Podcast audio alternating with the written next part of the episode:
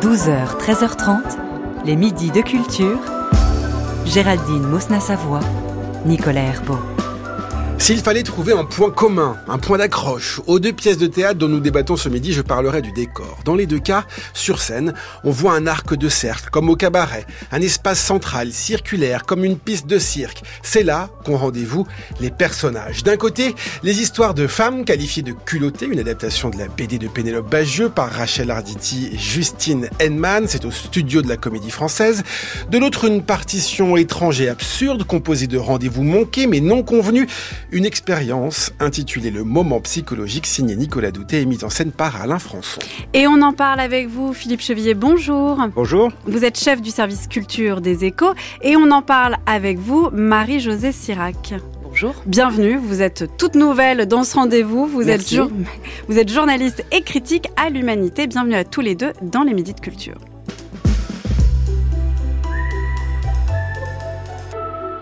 Et nous commençons donc ce débat critique avec le spectacle Culotté, adaptation de la BD éponyme de Pénélope Bagieux par Rachel Arditi et Justine Henman. Donc vous décidez de quitter Fritz, votre mari. Oui, mais cette ordure ne veut pas divorcer. Oh Oui, et je pense d'abord à faire chanter Fritz en le menaçant de dénoncer cette petite magouille avec les nazis. Mais j'opte pour une solution beaucoup plus radicale. Je le tue.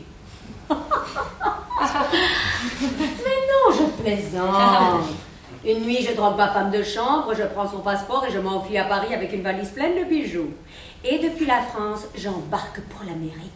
Eddie Lamar, campé sur scène par Françoise Gillard, donne une interview euh, sur scène, justement. C'est ainsi que sa vie nous est racontée. Eddie Lamar était actrice, l'une des plus grandes stars d'Hollywood au milieu du XXe siècle. Et si elle rentre dans la catégorie des culottés, c'est qu'elle a aussi été l'inventrice, dans le plus total des anonymats, d'une révolution technologique.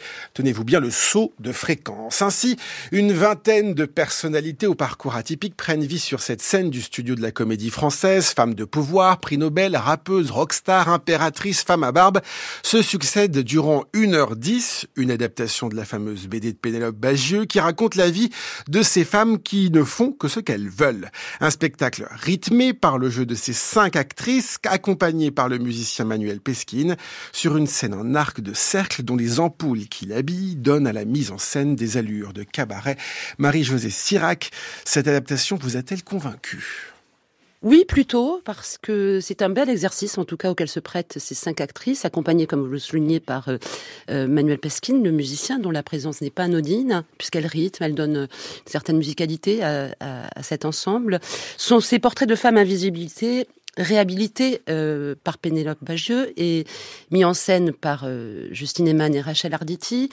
Et c'est une galerie de, portraits que l'on découvre comme en feuillette euh, cet album. Il y a une vraie fidélité dans l'adaptation. ce qui est très intéressant, c'est que ces femmes invisibilisées sont ainsi réhabilitées et que ce soit dans la bande dessinée comme dans la pièce, elles sortent du statut de victime.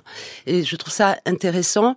Euh, elles sont pétillantes, elles sont drôles, elles sont pleines de vie, même s'il y a des, euh, des instantanées de souffrance. Certaines en sont mortes de par leur engagement, leur volonté de ne pas, euh, de ne pas baisser les bras, de résister au patriarcat, quelle que soit l'époque, puisque les portraits vont de l'Égypte antique à nos jours. Hein. Mais tous ces parcours de femmes euh, redonnent euh, euh, l'espoir et puis réhabilite. Enfin, l'idée de réhabilitation de ce féminisme-là, qui était caché, qui n'était pas dit, je trouve qu'elle est très intéressante aujourd'hui, parce qu'aujourd'hui, on a l'impression que non pas que tout nous est acquis, mais ça vient de là et c'est important, je trouve, pour la nouvelle génération de savoir que l'histoire a un sens et qu'elle est féminine aussi. Alors vous parliez justement de la fidélité à cette bande dessinée, Philippe Chevillet. Comment est-ce qu'on utilise une bande dessinée euh, qui euh, raconte euh, des portraits, la biographie de, de ces femmes, qu'on peut donc lire un peu dans, dans, dans n'importe quel sens, mais comment est-ce qu'on justement maintient cette fidélité à une bande dessinée en la transposant sur scène avec des parcours de femmes qui pourraient paraître, comment dire, répétitifs? C'est tout le, la gageure de cette mise en scène. Il faut que ça, ça, ça tienne comme une pièce de théâtre. Exactement, c'était le, le, défi euh, de, de, Justine Henman et de Rachel Arditi. Euh, en fait, il y avait deux, deux, défis. C'était celui de faire en sorte qu'on n'assiste pas à une galerie de portraits euh, linéaire et un peu fastidieuse, et aussi qu'on retrouve euh, toute la le trait vif, l'humour, euh, la causticité et la le sens de l'ellipse de, de, de, la bande dessinée de Pénélope Bagieux. Et donc le, le, le, choix a été de faire en fait un, un, un petit spectacle comme de cirque ou de cabaret où les personnages de femmes se croisent euh, à travers les époques, c'est-à-dire qu'il y a des anachronismes, euh, se passent leur relais, dialoguent entre elles. Et tout ça entrecoupé, et, et Marie-Josée en parlait, de chansons, de musique, qui fait que ça, ça fait tenir le tout. Comme parfois dans un spectacle de cirque, on a des numéros qui s'enchaînent et on s'ennuie parce que dans le nouveau cirque, on fait une mise en scène en, en, en faisant des liens entre les personnages et c'est ce qui est fait. Et la deuxième chose, moi, je, qui m'a frappé, c'est euh, dans l'écriture euh, de, de, de, Rachel Arditi et de Justine Eman, dans l'adaptation, on retrouve euh, cette forme de, par les répliques qui sont choisies, cette forme d'insolence, de, de, côté galvanisant, et, on arrive effectivement à la fin euh, à, ce que disait Marie-Josée, c'est-à-dire qu'on a l'impression que tous ces destins de femmes, euh, c'est un peu un feu d'artifice où on, on, on, on, enlève justement ce côté victi victimaire et on, montre que finalement le monde, le monde est féminin d'une certaine façon à la fin. Et, et c'est drôle parce que dans la salle, que ça soit d'ailleurs les garçons ou les filles, de 7 à 77 ans, hein, c'est comme les bandes dessinées, euh, il y a du public de tous les âges. Pour tout le monde, Ils sont vraiment galvanisés à la fin. Il y a vraiment un, c'est accueilli avec parce que c'est joyeux et parce que ça dit plein de trucs. Ça apprend plein de trucs aussi. Je pense aux enfants, euh, notamment Eddie Lamar dont vous parliez, euh, son invention qui nous a amené la Wi-Fi, oui. mais plein d'autres personnages, la première gynécologue, etc. Donc c'est vraiment, euh, c'est vraiment un spectacle qui est, qui est, qui est joyeux et, et, et, et qui dit beaucoup de choses en peu de temps, très bien cousu. Donc un gageur qui a été euh, qui a été vraiment euh, réussi pour le réussi. coup. Euh, justement sur cette, euh, ce fil narratif qui est tiré sur euh, cette idée d'éviter les redondances, les répétitions, d'arriver à, à, nous raconter des histoires très différentes, euh, mais qui, qui, se tiennent en une heure et, et, et 10, 15, 15 minutes, parce que c'est vrai que c'est aussi très condensé et très dynamique ou très rythmé. Marie-Josée Sirac, comment est-ce qu'on, comment est-ce que ça fonctionne? Qu'est-ce qu'est-ce qui nous est raconté au, au, au final? Qu'est-ce qu'on retient? Je trouve que la mise en scène est est assez astucieuse parce qu'il n'y a pas de changement de décor. En revanche, on utilise tous les accessoires qu'elles ont à disponibilité, euh, cachés parfois, qui sortent de petites boîtes. Donc ça, c'est assez, euh, euh, c'est assez malin. En revanche, elles changent de costume, ça oui. Donc elles partent en coulisses, elles reviennent, et, tout ça fait que on passe d'une époque l'autre, euh, mais sans aucune difficulté. On, resitue très bien, le spectateur retombe très bien sur ses sur ses pieds et n'est jamais per perdu dans cette euh, dans cette succession de, portraits de femmes. Elles dialoguent entre elles, elles se mettent à chanter. Euh, il y a, elles reprennent euh, la chanson de Dan Sylvestre, Ma chérie, et je trouve qu'à ce moment-là, moi j'ai eu les larmes aux yeux. C'était extrêmement émouvant tout d'un coup au milieu de ce feu d'artifice comme vous disiez Philippe tout d'un coup cette chanson qui vient comme apaiser toute cette espèce d'énergie de bouillonnement permanent waouh moi j'ai eu un gros coup au cœur et j'ai trouvé que c'était drôlement bien amené parce que ça nous a surpris et, on est redescendu. Ensuite, cette mécanique-là, euh, par exemple, il y a une des personnages, euh, un des personnages, pardon, que l'on suit euh, qui est récurrent. Et ça, c'est intéressant et je trouve que c'est elle peut-être qui apporte une part de mystère parce qu'on ne sait pas très bien de quelle époque elle parle, d'où elle parle, et c'est assez beau. donc peut-être que la mise en scène manque de ça. Il y a, y a peut-être trop, on est trop dans une mécanique qui est très bien huilée, qui fonctionne. Des apartés comme celle-ci, euh, une ou deux de plus peut-être auraient donné un, peu plus de, oui, de mystère, de, euh, nous aurait obligé à, aller chercher plus loin. Oui, je disais tout à l'heure en ouverture, on a entendu euh, l'extrait avec Eddie Lamar, où c'est donc elle donne une sorte d'interview hein, à un moment donné assise dans un, dans un coin de, la scène. Par quoi passe justement euh, le récit de, de ces vies, de ces histoires? Vous parliez des dialogues, euh, il y a une forme d'interview, il y a aussi de la musique, du chant, des, euh, des parties effectivement plus musicales. Ça aussi, il y a un spectre comme ça de, différentes façons d'illustrer, en tout cas de, mettre en scène cette, ces, histoires, Philippe Chevillier. Oui, tout à fait. Alors, cette forme quand même de, patchwork, même s'il est bien tissé, c'est vrai que ça, il y, a des choses plus faciles. Donc, il y a le, enfin, plus facile parce qu'il y a un personnage de journaliste et qu'elle interview. Donc, euh, voilà pour qu'on la retrouve. Il y a aussi, alors, des personnages qui sont tellement euh, réussis, comme la femme à barbe qu'on revoit euh, une deux fois. C'est Sephora Pondy qui joue le, le rôle. Et, et, à ce propos, quand même, euh, c'est vrai qu'on a tellement pris l'habitude de, de, la Rolls, qui est la comédie française au niveau des comédiens et des comédiennes. Il faut quand même dire aussi que le, le spectacle tient beaucoup euh, sur, oui, repose beaucoup sur ces cinq comédiennes qui sont un qui sont un mélange de euh, alors de, de, de, par exemple Coralie Zaonero et François Gillard hein, qui, qui sont qui sont depuis longtemps à la comédie française et puis les nouvelles qui sont enfin oui relativement nouvelles oui oui si Elissa Aloula Klaina Clavaron et Sephora Pondy qui est un peu qui est celle qui aussi tient un petit peu la, la, baraque parce que c'est elle qui fait aussi la, femme à barbe, qui fait Joséphine Baker, qui a des. Enfin, chacun est un peu euh, euh, chacune est maîtresse de cérémonie, chaque, chacune à son tour. Et, et, et, pour en revenir, oui, à, ce qui fait tenir, c'est qu'on a euh, différents niveaux. On a effectivement des interviews qui sont plus longues, il y a des personnages qui font que passer, euh, comme des petites plaisanteries. Évidemment, sur 1h15, il y a forcément des petits moments où c'est un petit peu plus brouillon, où le, où, où le, l'espace lui-même avec ses loupiotes, bon, mais c'est, c'est dans la petite salle du, français, le studio. Euh, peut-être qu'on aurait aimé plus de, plus nirisme par moment, mais franchement, je trouve qu'il y a une écriture quand même chez, chez, Arditi et Man, elles, peuvent tout faire. Euh, et à ce propos, euh, moi, j'avais vu ce qu'elles avaient fait avec Punk, c'est-à-dire l'histoire des, slits du groupe Punk, et, et, et c'est pareil, c'est Rachel Arditi, je crois, et Edman qui avait, qui tissé une adaptation en partant de rien d'une histoire de, de filles euh, à l'époque punk. Euh, et, ça, on va, le, on, va on va le revoir à l'escalade, je, je crois, au mois de mars ou quelque chose comme ça. Et il y a vraiment une écriture qui fait que, franchement, fallait quand même réussir se, se, mettre ses 20 ou 30, je sais plus très bien. Et puis en plus, il n'y a pas seulement que les personnages euh, qu'elle joue, il y a aussi y a quelques personnages secondaires. Euh, notamment quand il y a les trois de les, les, les trois chanteuses dominicaines euh, rebelles révolutionnaires. Euh, Sephora Pondy joue le, le dictateur dominicain. Euh, y a, y a, vraiment, elles sont, euh, c'est frégoli quoi. Elles font, elles changent de, de peau tout le temps. Sur les comédiennes et leur, leur énergie, Marie-Josée. Effectivement, euh, Philippe a raison de rappeler que trop souvent on oublie de mentionner le talent qu'elles qu ont et toutes les cinq, je les trouve formidables. Elles sont complètement dans, justes elles sont euh, elles sont capables de, de jouer dans tous les registres et ça elles peuvent danser, chanter, dire, enfin, elles nous provoquer des émotions en série. Euh, je dois juste euh, dire que le petit euh, fascicule qui est remis pour les enfants, est extrêmement bien fait. Euh, il est mignon comme tout. Moi, j'ai essayé de, de, répondre aux questions.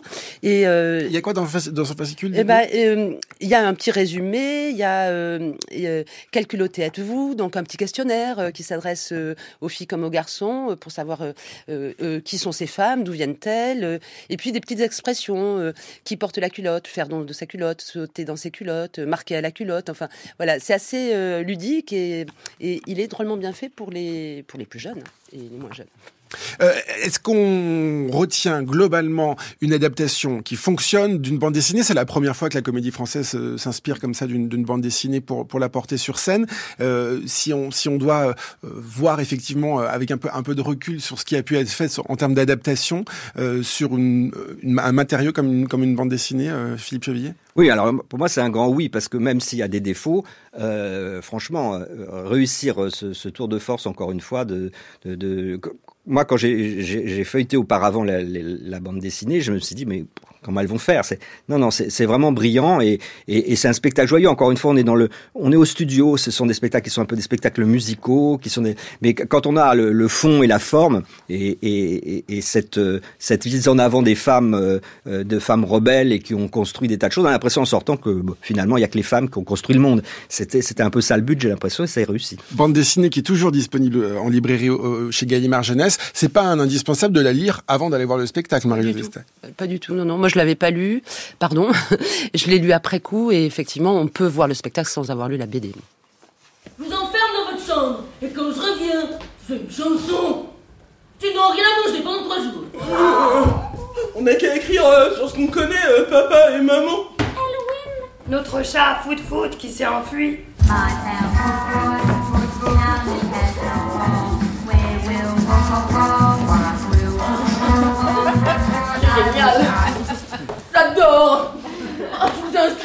immédiatement un concours de talent. Vous allez cartonner, c'est sûr. Vous serez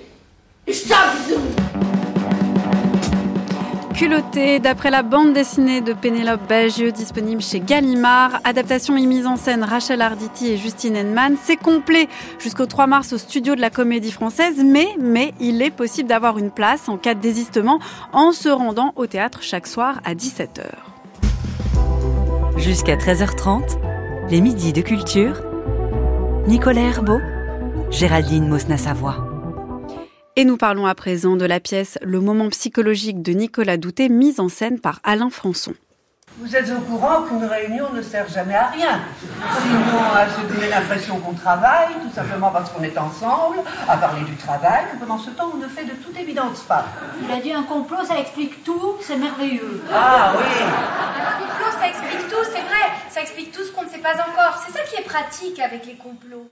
La mise en scène paraît assez simple. En fond de plateau comme une grande toile, un ciel laiteux composé de nuages et quelques taches de ciel bleu. Quatre bancs composent le reste du décor où ont donc pris place en début de pièce les six personnages. Ils seront tous et toutes là du début à la fin. Leur rôle nous apparaîtra au fur et à mesure, ce qui n'aidera pas forcément notre compréhension. La scène prend donc place dans ce lieu, un lieu de rencontre, de rendez-vous, et c'est d'abord là euh, que l'on prend connaissance de Paul et Pierre, deux amis d'enfance qui avaient justement rendez-vous. C'est là que le texte de Nicolas Doutet entre en jeu. Tout paraît banal quand tout un coup tout devient absurde, voire étrange. Saut, l'attaché de direction de Matt, interrompt les retrouvailles. Un rendez-vous était prévu, mais personne n'est au courant. Matt, qui occupe, dit-elle, des fonctions diverses dans les hautes instances de l'État, on n'en saura pas plus, a repéré chez Paul un comportement qui pourrait lui être utile dans sa démarche politique.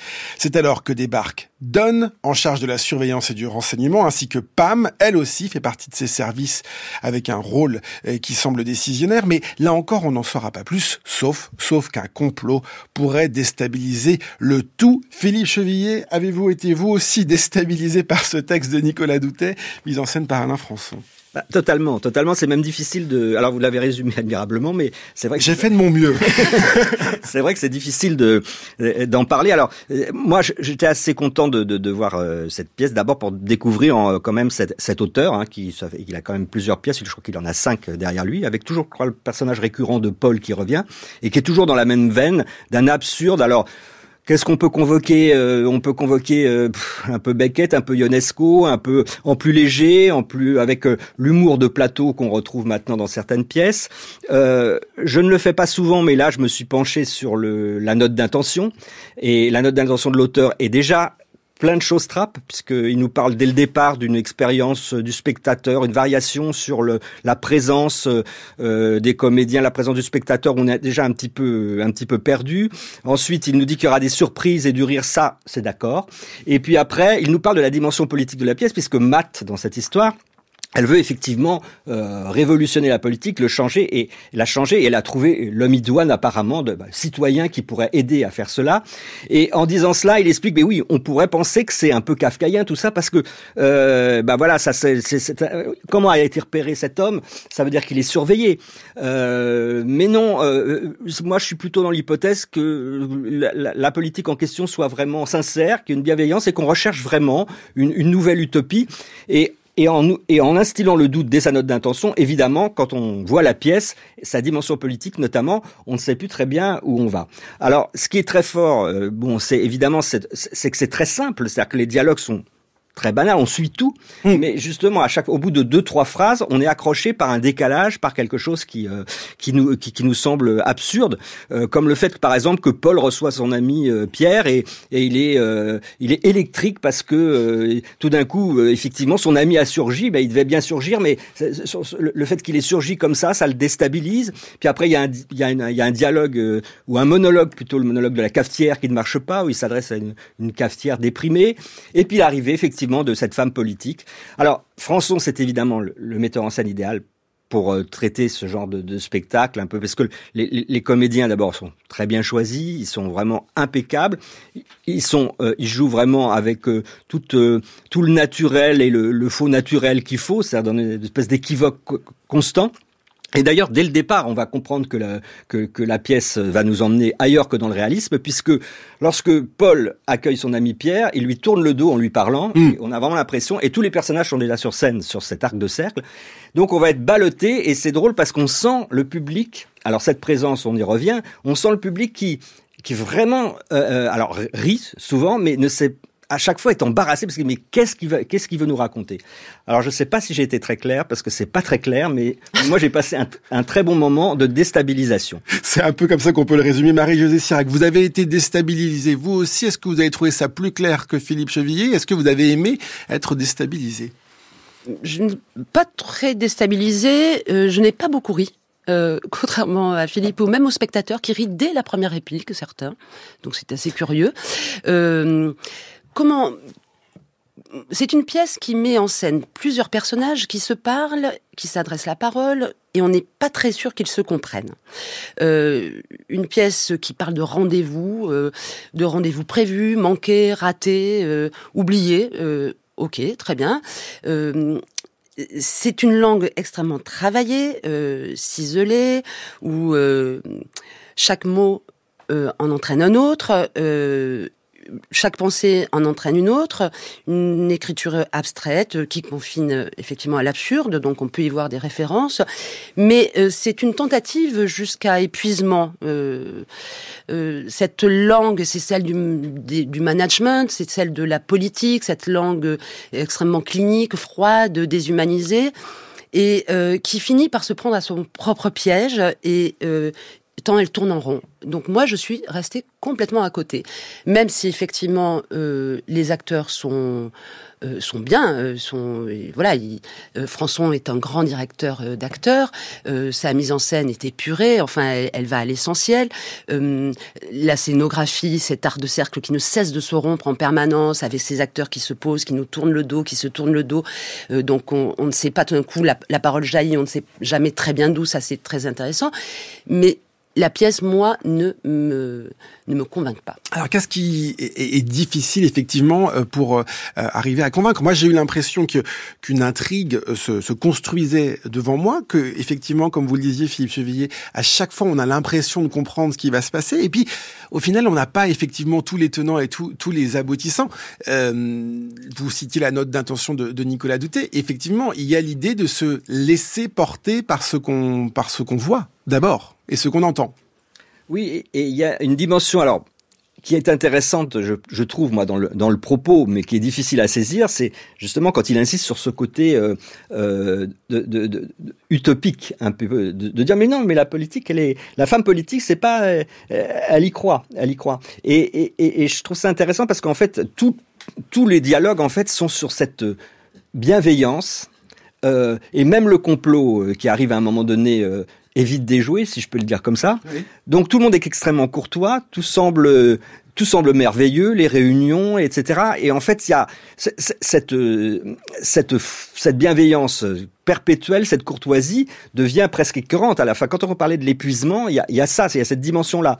Et, et, moi, ce qui m'intéresse, c'est de, effectivement de sortir des stabilités, c'est-à-dire qu'on ne sait pas vraiment si on doit se dire finalement euh, cette pièce défend euh, l'idée qu'il faut euh, vraiment restaurer la politique et, et, et, et, et donc euh, derrière les, les, phrases creuses, euh, essayer de trouver autre chose, ou si c'est une condamnation sans appel, euh, en mode fleuri et aimable, du vide, de la vacuité, alors de la politique, mais aussi de l'existence et des rapports, des rapports entre les êtres. Parce que tous ces gens sont très gentils entre eux, mais mm. effectivement, c'est ce que disait Marie-Josée aussi, ils, ils finalement, ils, ils semblent n'avoir pas grand-chose à se dire, au fond pas grand-chose à se dire. Et puis, euh, on, est tout de même euh, assez, euh, comment dire, surpris aussi, en même temps que Paul, ce personnage qui est donc repéré par cette instance politique qu'on ne définit pas, qu'on ne comprend pas. On ne, sait, on ne saura pas d'ailleurs de quoi il s'agit, mais il est Marie-Josée Sirac flatté par cette, par soudainement cet intérêt qu'on lui porte et toute cette partie-là. Est-ce que cette partie un peu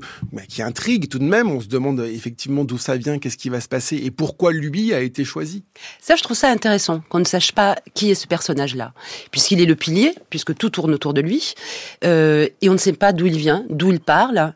Euh, il a un ami, et puis ces gens, et puis ces, ces autres personnages qui s'agrègent à son environnement, à son univers, tout d'un coup, sans le déstabiliser pour autant. C'est-à-dire que la machine continue de d'avancer. oui, d'un coup, il y a quand même euh, cinq personnes qui font irruption dans, dans sa, vie. Absolument. Euh, et qu'il le déstabilise Pas vraiment, puisque lui, il continue à, à, effectivement essayer de comprendre ce qui se passe autour de lui. Oui, il essaie de comprendre sans, comprendre. Euh, C'est-à-dire qu'il se laisse porter par les, par les événements et par ces rencontres.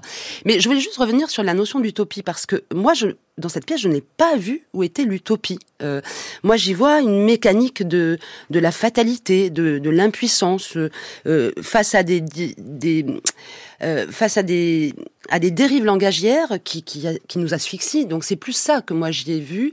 C'est-à-dire, on sort pas de là. Euh, comme dans Culotté, où tout d'un coup, oui, bah, le, féminisme, c'est un combat euh, d'avenir.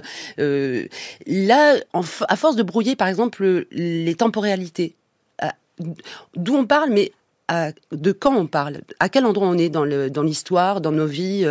On sent bien, on peut se raccrocher par des mots à, une époque, mais en même temps, c'est là aussi, il y a une espèce de, on prend pas, navigue à vue. Euh, donc, et, et, du coup, moi, je, ça ne m'a pas fait rire et je le regrette. J'aurais aimé rire parce qu'effectivement, euh, euh, la, la, petite feuille de salle dit que, parle pas de burlesque, mais dit que ça provoque des rires.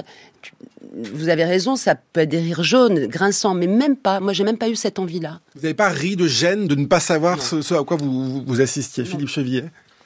Moi, j'ai, moi, j'ai ri et je, je, que le public riait effectivement, euh, surpris par euh, par le texte. Et, et, et, je pense que derrière cette euh, apparente légèreté et ce rire, euh, c'est une façon aimable de traiter l'absurde, mais qu'il, a, qu'il, est, qu'il est autant désespéré qu'un, qu'un Beckett ou qu'un Ionesco, et que et que c'est cette logique de l'absurde qui est en jeu. Il y a un côté exercice de style, c'est évident, mais euh, moi finalement sortir d'un spectacle en sachant pas trop ce que je vais voir, en ne sachant pas trop ce que je vois pendant le spectacle et en ne sachant pas trop ce que j'ai vu en sortant, j'aime bien parce que j'ai l'impression d'avoir vécu une expérience euh, théâtrale. Marie-Josée, un dernier mot sur les, les, les comédiens et euh, les je, comédiennes. Bah, chapeau à Dominique Valadier et Claire Vauturon, moi je les ai trouvés magnifiques toutes les deux.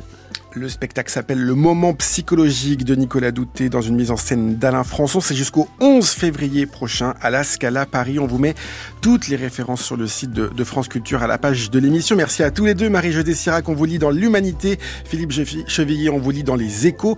Et ce débat critique, comme tous les autres, est en réécoute sur le site de France Culture et sur l'application Radio France.